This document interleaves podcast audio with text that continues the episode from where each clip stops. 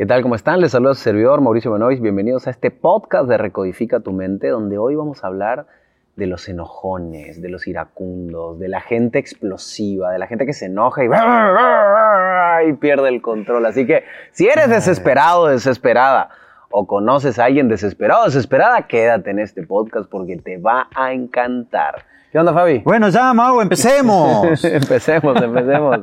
¿va? Pongan las cámaras bien, culeros. Ay, hay gente así, ¿va? Hay Sí. gente, güey. Como hay gente naca, ¿no? La. Ajá. Como hay gente Dale. corriente en la vida. Este, pero bueno, definitivamente eh, hay mucha gente así. Así Sí. que este podcast le va a quedar a mucha, mucha, mucha gente. Pero Y bueno. el que se enoje, Que, eh, mira, si tú te enojas con algo de lo que yo diga en este podcast, con todo el corazón del mundo te lo digo, ve al psicólogo, tienes un pedo emocional muy grande. y Mau es experto para probar tus límites. A ver, ¿a cuánto hacemos de enojar hoy? Eh, si te enojaste escuchando el podcast, ponme aquí abajo, ¿sabes qué, Mau? Sí me enojé. Me enojé pues tiene que tomar un entrenamiento. Tendría que ir a un entrenamiento, buscar ayuda. Sí, sí, sí, definitivamente. Eh, siempre digo que venimos a este mundo con un cerebro sin manuales de instrucción. Mm. Entonces eh, tenemos que aprender a leer los manuales de instrucción del cerebro. Toda la gente dice, ¿cuál es el manual de instrucción? Bueno, no hay uno, no hay muchos libros educativos de inteligencia emocional, Crea tu mente millonaria, Ciegos, Sordos y Ujú. Mudos, que son mis libros, mis cursos y otros libros y otros cursos también que te enseñan. En. Ciegos, Sordos y Mudos hablas un poco de, de- de lo que traemos desde el, Desde el vientre. desde el vientre, ¿no? Ah. ¿Crees que la ira se puede traer un poco desde el vientre? De A ver, ¿no? el, el- el- el 50% de, nues- de- de nuestra, Carga. de nuestra ser es genético. Ah. Pero eso no quiere decir que el 50% de lo que somos es genético, sino del- de, nuestro ser, de nuestra esencia. Eh, eso marca tu color de piel, tu altura, tu, si tienes miopía, si ves bien, si tus dientes son más fuertes, menos fuertes. O sea, eh, pero a nivel conductual es adquirido el 90%. O sea, hay, hay algo temperamental que es, esto lo traes. Hay gente que es más extrovertida, menos extrovertida, melancólico, flemático. Eso sí lo traemos, pero de ahí todo lo que viene después es adquirido. Desde el vientre de mamacita, que estamos en el vientre de mamita, todas las experiencias que nos viven, que vivimos ahí, empiezan a marcar. Si mamá nos quiso tener, no nos quiso ten- tener, si papá le gritaba a mamá, si mamá le gritaba a papá, todo eso fue marcando. Y después cuando naces, a- sa- sales al mundo real, todo lo que te vas enfrentando ahí se va programando y se va... Eh, mi papá era muy iracundo, muy enojón. Uf, Sí, demasiado. también. Y yo aprendí de él. Yo era muy enojón también. Yo era una chispita. Yo era, iba a jugar al fútbol y, y me peleaba. Iba a la discoteca y me peleaba. Nunca te vi pelear. ¿Nunca me viste pelear? sí, ¿verdad? Yo no me acuerdo, la verdad. ¿Sí, me- sí me viste pelear? ¿Cuántas veces? Era, ¿Me viste pelear o viste que me peguen? Vi que, bueno, Ah, ya me acordé, claro. ¿quieres que lo cuente o nos reservamos? claro. Cosas de la infancia, pues. Pero bueno, sí, era, era como enojón, como ese temperamento. Pero al fin y al cabo, eh, es adquirido, ¿no? Lo vemos, lo replicamos y, y- y es como, no te dejes, ¿no? Es como macho. Claro. Y en las mujeres es, no te dejes, dile, haz. Eh, vivimos en un mundo donde eh, la gente no, re- no, no, no piensa, ¿va? acciona. Reacción. Ajá, ah, sí, reacciones, son, son, son reactivos, no Ujú. proactivos, o sea, son reactivos ante las situaciones, entonces no A sé ver. qué hacer y brr, me desespero, ¿no? Yo te contaba un caso ahí que viene un poco de la mano, hoy, ayer, no sé cuándo fue que hablamos, de que no me siento para nada orgulloso, así como tú estás contando esa, esa anécdota, eh, de que varias veces en el tránsito, por ejemplo, pues me ha tocado reaccionar de mala manera ante infracciones ajenas o propias y me las marcan y me enojo porque no quiero ceder o porque no. ¿Cuántos problemas nos podríamos evitar?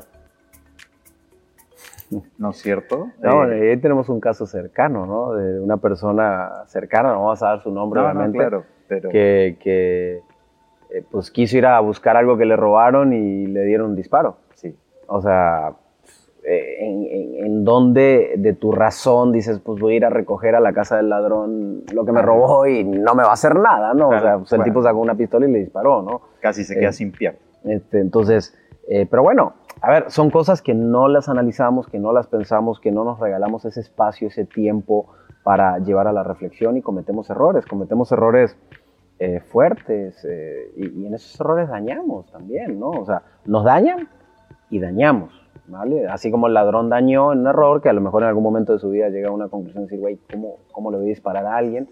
Eh, pero podemos ir a casos muy, muy generales y siempre cuento la historia del señor que se compra su auto, y sale a pasear con su esposa y su, hijo de tres años eh, y de repente eh, el hijo muy contento del señor porque era su primer auto nuevo entonces de repente el niño llevaba un yogur se le cae el yogur se le cae en el asiento el papá se frena se baja abre la puerta y le pega una bofetada al hijo porque se le cayó el yogur en el auto nuevo. Entonces definitivamente cualquier persona con dos dedos de frente no haría eso no o sea eh, esta historia yo la he contado y hay gente que dice, ¿para qué le da el yogur? Es que no es el problema, ¿para qué le das el yogur? O sea, el tema está en cómo vas a priorizar un auto ante la salud emocional de tu hijo y la relación que tienes con tu hijo, ¿no? Pero no pensamos de esa manera, o sea, es como normal, o sea, si yo golpeo a mis hijos es normal. No, no hablo de mí. No, no, no. Ah, yo nunca le pego a mis hijos. Pero es normal, hay que pegarle a los hijos. ¿va? Y es normal si le grito a mi pareja. Normal.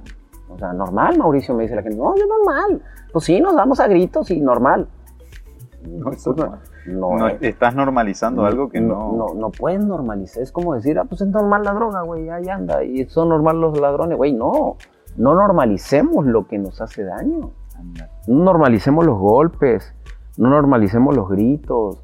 No normalicemos eh, los insultos siempre digo que la familia termina siendo lo peor en, la sociedad porque es donde más gritamos, donde más nos ofendemos, donde más nos mentimos, donde más...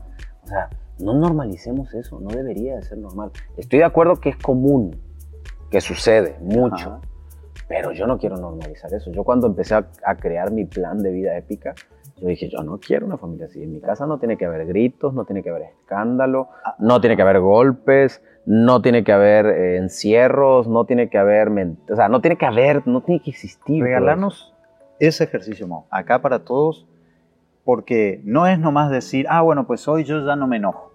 No. Yo hoy ya no. No, eso es como, eso es de bruto motivado. ¿Cómo sería, cómo sería el, el decir hoy, puedes tomar la decisión de mejorar, de decir, de, de reconocerte iracundo y decir, no quiero vivir más estas situaciones ¿Cómo puedo hacer? Eh, bueno, a mí me pasó. Yo era bastante enojón eh, y, cuando yo decido reconstruirme y decir, bueno, a ver, ¿quién quiero ser? Eh, yo entendí perfectamente en, la psicología que yo podía construirme y, y que somos seres construidos a través del lenguaje. Entonces para mí eso fue genial porque dije, a ver, entonces yo soy una plastilina y yo la puedo moldear. Entonces dije, pues a ver, ¿cómo quiero que sea mi plastilina? Entonces me hice la pregunta y dije, bueno, a ver, ¿cómo quiero que sea mi plastilina? A ver, yo me enojo mucho y no me quiero enojar, soy celoso, no quiero ser celoso, eh, soy apegado al dinero, no quiero ser apegado al dinero, eh, soy... Depresivo. no era depresivo, pero sí caía en ciertos baches, eh, caía en ciertos baches, entonces no quiero ser depresivo, quiero ser feliz, quiero estar contento, quiero ser una persona amable. Entonces empecé a describir quién quiero ser. Entonces lo primero que tenemos que hacer es pensar y describir lo que quiero empezar a hacer. El creer que porque dices ya no me quiero enojar, mañana no te vas a enojar, es lo más tonto que cualquier persona pudiera hacer. Es como una persona que tiene 50 kilos de sobrepeso y dice, ah, mañana empiezo a adelgazar. No mames, no, güey. O sea, tienes un problema psicológico, tienes un problema emocional, tienes un problema de dieta, tienes un problema de ejercicio. O sea, tienes que buscar ayuda. No dudo que hay gente que lo ha hecho sola, algunos, pero tienes que buscar ayuda. Y más, eh, digo, en el tema del peso es más fácil, te pones a caminar todos los días, dejas de comer tanto y ya, pero en el tema de la salud emocional es mucho más complicado que, bajar de peso. Entonces, eh, eh, el segundo paso es buscar ayuda en un libro que tenga una metodología, en un curso que tenga una metodología, en un psicólogo, en un coach, en un entrenador, busquen ayuda. Yo ahorita voy a dejar varios tips y te voy a contar un poquito lo que yo hice. Ok. Pero cada quien tiene que buscar su construcción, ¿vale? Eh, yo cuando tomé esa decisión dije, bueno, a ver, lo primero que tengo que hacer es aprender a controlarme. yo, yo no me sabía controlar. Tú me decías, te cuento un secreto y no me lo contabas y yo no podía dormir. Uh, O sea, y no me contó el secreto, güey. O sea, ¿qué me quiso decir? Este, estaba ansioso. ganaba la ansiedad. Ah, claro, Ajá. entonces yo no me controlaba. Tú me decías, eh, o bueno, mi pareja no me contestaba el teléfono y, ah, o sea, no me controlaba. Entonces yo dije, tengo que tomar el control de mí, lo primero. O sea, yo tengo que vivir ante la ansiedad, tengo que vivir ante los celos, tengo que vivir ante todo. ¿Cómo se toma el control de, de sí mismo? Bueno, eh, entendí perfectamente en un libro que se llama El monje que vendió su Ferrari, ajá. cuentan una metáfora que está muy padre, que es una metáfora que dice que de acuerdo a la semilla que siembres en el jardín de tu cerebro, esa semilla florecerá. ¿va? Si siembras rosas, pues florecerán rosas. Y si siembras eh, alguna flor fea, pues, entonces, las- la metáfora esta te explica que los pensamientos negativos te, te- te siembran semillitas feas eh, o podridas o infectadas y los pensamientos bonitos te siembran semillitas, ¿va? Algo así te lo explica el Ajá. libro, así, lo leí hace Sí. tanto, no me acuerdo, pero en aquel momento fue un libro importante para mí, para empezar como ese proceso.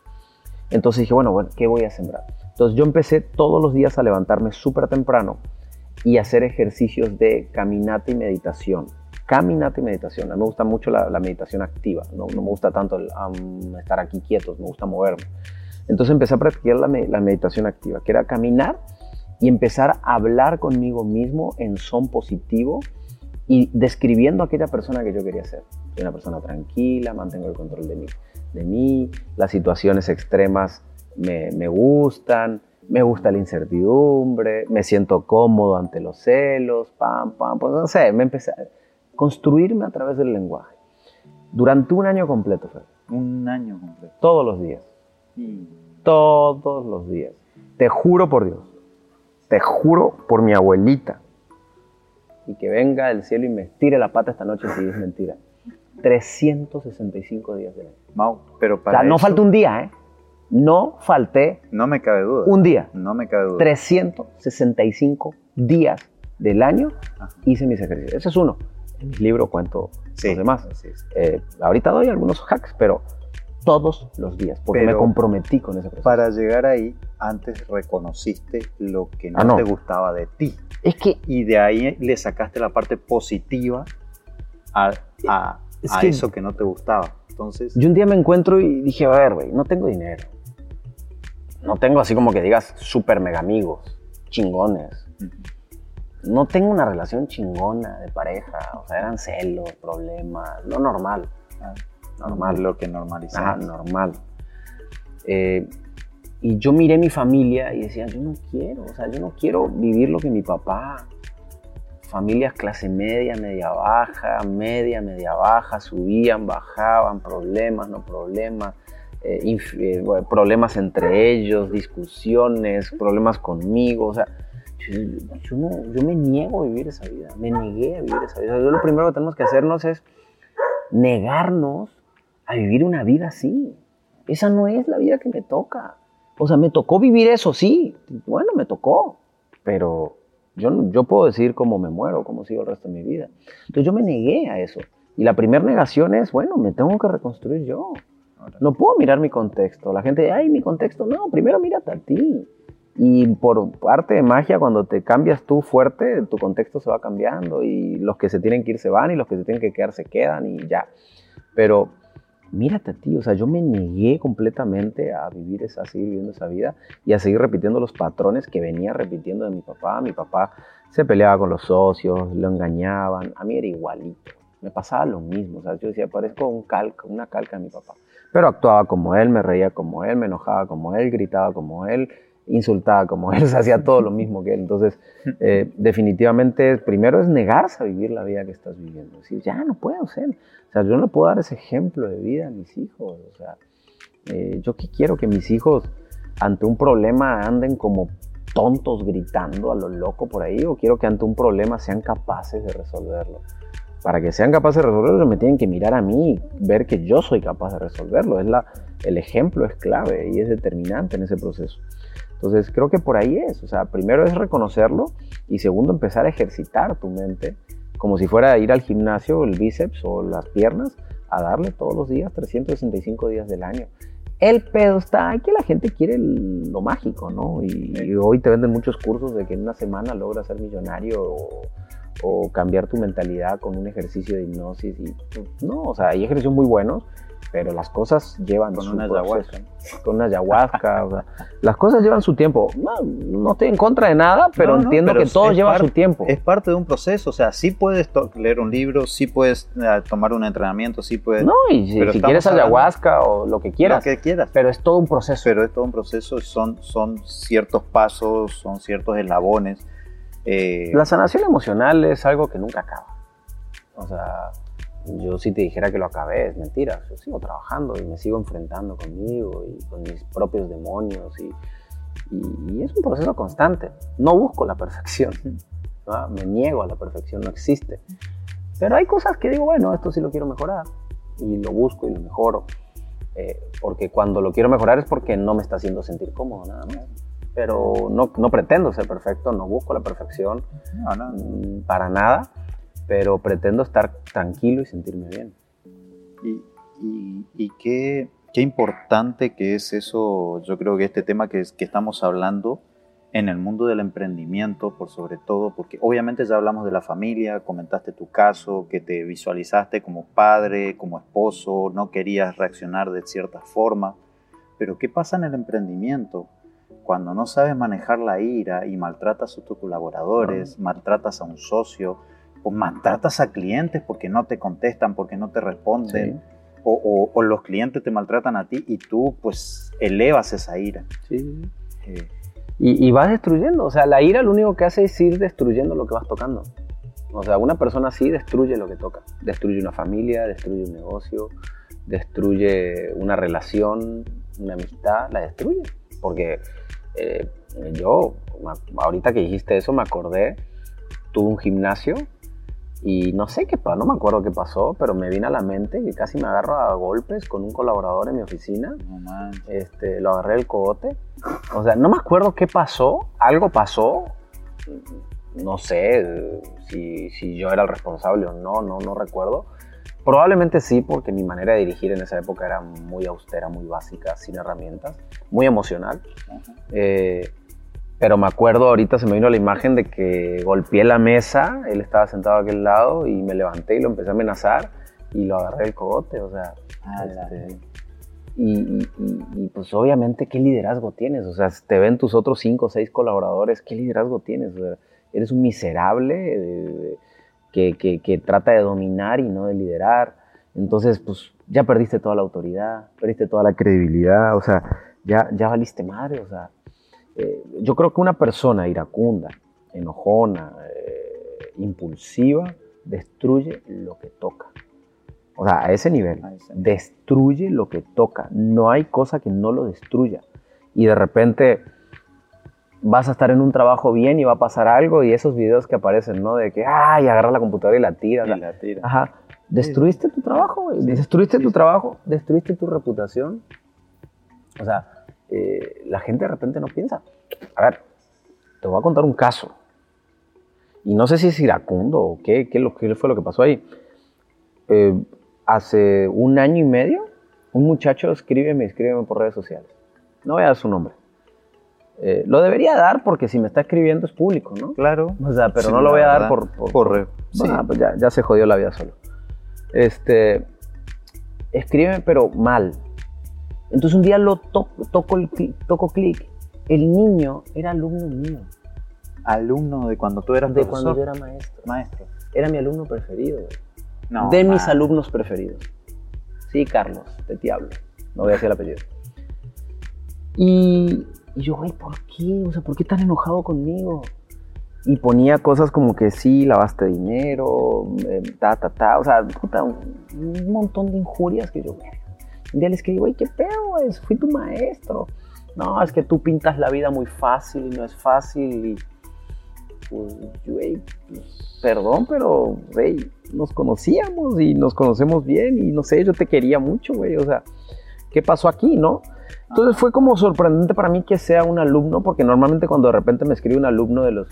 A ver, estoy hablando de un niño que tenía Reconocen 13 la años, porque... estoy hablando de un niño que tenía 12 años, 13 y ya ahorita tenía 23, 25 a lo mejor, ¿va? Ajá. o 26. Entonces, va, yo dije, bueno, pues ya, ni modo, o sea, yo, yo- yo no me apego a esas cosas, ¿no? Pero sí fue diferente a un hate normal, Sí, porque claro. sí me tocó, porque fue, hey, fue alguien que me conoce. Sí, sí. Hasta me cuestioné, yo, ¿qué, qué pedo, güey? ¿Qué-?" Hasta le pregunté un día en un- lo y dije, ¿qué pedo, güey? O sea, ¿qué te hice? O sea, ¿qué pasó? ¿En qué me equivoqué? Porque cuando me escribe un hate, como, "Ya", pero hay alguien que me conoce. Bueno, para no hacerte el cuento largo, compro una casa, un departamento, y el notario me dice, ok, te voy a pasar con un abogado que trabaja en mi despacho. Ya me ¿Te acordaste del asunto? Te voy a pasar con un abogado que trabaja en mi despacho Sí, sí, sí, sí. eh, para que te haga el proceso. Y yo, perfecto. Me pasa el contacto del, del abogado y yo miro mi WhatsApp y veo la foto de él. Y digo, a ver, abrí la foto y digo, es él. Entonces yo le hablo a mi amigo, al notario, y le digo, oye, güey, yo tenía los screenshots guardados de lo que me escribía el muchacho. Y le digo, mira, yo no quiero que este abogado me lleve mi... Claro. Aunque era, un era sencillo, era escriturar un departamento, o sea, no era nada del otro pero, mundo. Pero le dije, no quiero, güey, yo no quiero ni hablar con él. Y me dice, no, Mauricio, disculpa. No, no pasa nada, no estoy enojado ni nada. Simplemente. Simplemente ponme otro abogado para hacer el proceso.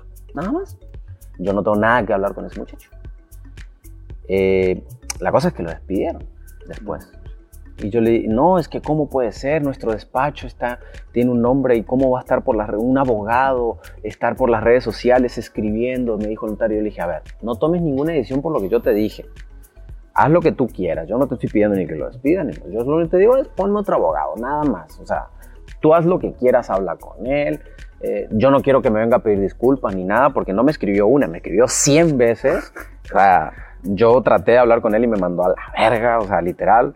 Entonces, a lo que voy es, por sus actos de enojo, iracundo, egocentrismo, narcisismo, no sé, güey, arruinó una carrera. Él trabajaba en uno de los despachos más importantes de todo el noroeste de México.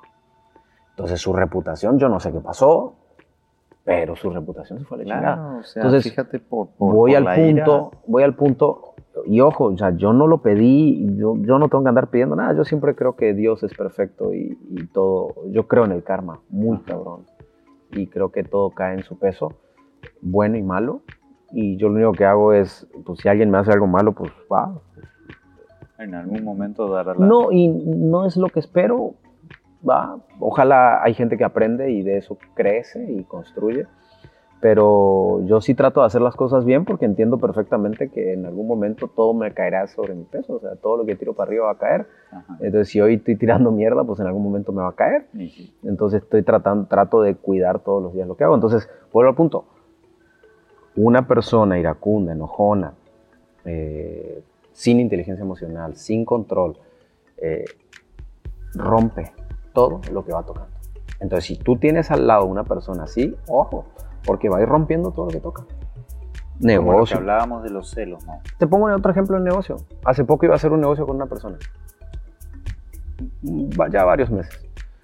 Y en la primera reunión, ¿qué hago yo con los socios? Los presiono para saber hasta dónde dan. Ajá. Entonces en la primera reunión que tenemos les pego una presión durísima. Y lo primero que hace esta persona fue defenderse y enojarse. No, lo que pasa... Y Yo no quiero ser tu socio. Porque una persona así... No, es que Mauricio, entiéndeme. Me presionaste y se me fue... Se me soltaron los caballos. Está perfecto, te entiendo. No quiero ser tu socio.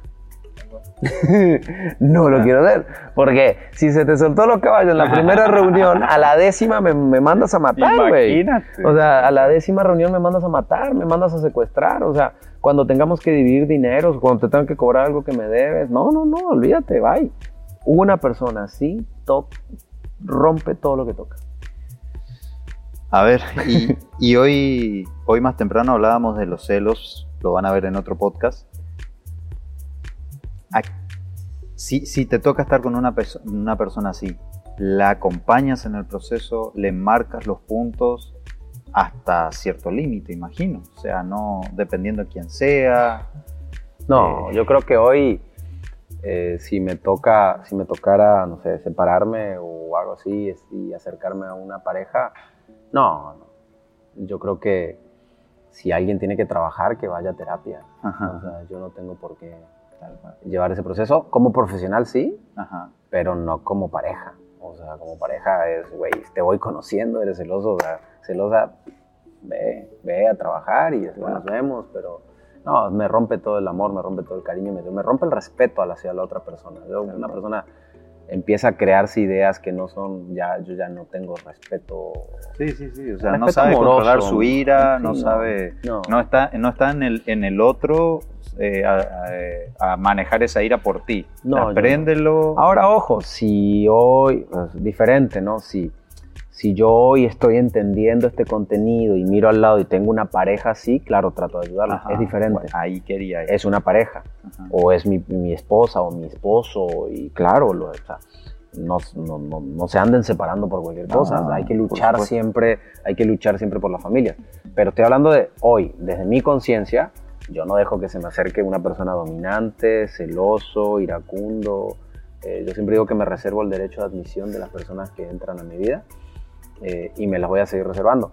Entonces, eh, si, si, si tú estás escuchando este podcast y de repente dices, espérame, yo estoy entrando a este mundo, me estoy dando cuenta y tengo una esposa así, un esposo así, una mamá así, un papá así, bueno, vamos a trabajarlo, a hablarlo, a, leer juntos, a ver videos, a ver estos contenidos juntos, a, mándales tus audios, o sea, eh, a buscar ayuda a buscar ayuda y, todo esto ayuda porque muchas veces la gente con este tipo de podcast hace conciencia y dice, es cierto, tengo que empezar a trabajar. Yo no pretendo con este podcast solucionar nada, yo pretendo hacer conciencia. Recodifica tu mente es, voy a hacer conciencia en ti, voy a hacer mucha conciencia. Te voy a dar tips, te voy a dar herramientas, pero voy a hacer mucha conciencia para que la abras y que quieras llegar ahí. Y ya tu trabajo es meterte a nadar, yo te voy a poner la piscina y ya tu trabajo es meterte a nadar en la piscina y decidir hasta dónde nadas o hasta dónde no, que ese sería tu trabajo personal. Ya puedes venir a mis entrenamientos, comprar mis libros o ir a otros entrenamientos o otros libros, no importa. El punto es que tú te metas a la piscina que quieras y nades. Que te reconozcas. Que, que, empieces por el reconocer de que las cosas no están bien así. Así que bueno, vamos a cerrar el podcast del día de hoy. Eh, muchísimas gracias a todos. Síganme en las redes sociales, Mauricio Benoist. Eh, acuérdense de activar la campanita de YouTube, de Spotify también. Eh, compartan esto a alguna persona que le pueda servir. Son reflexiones importantes, son reflexiones, reflexiones chidas que pueden llevar a una apertura de conciencia y un cambio radical. ¿Vale? Gracias, Fabi. Gracias, hermano. Bye. Bye.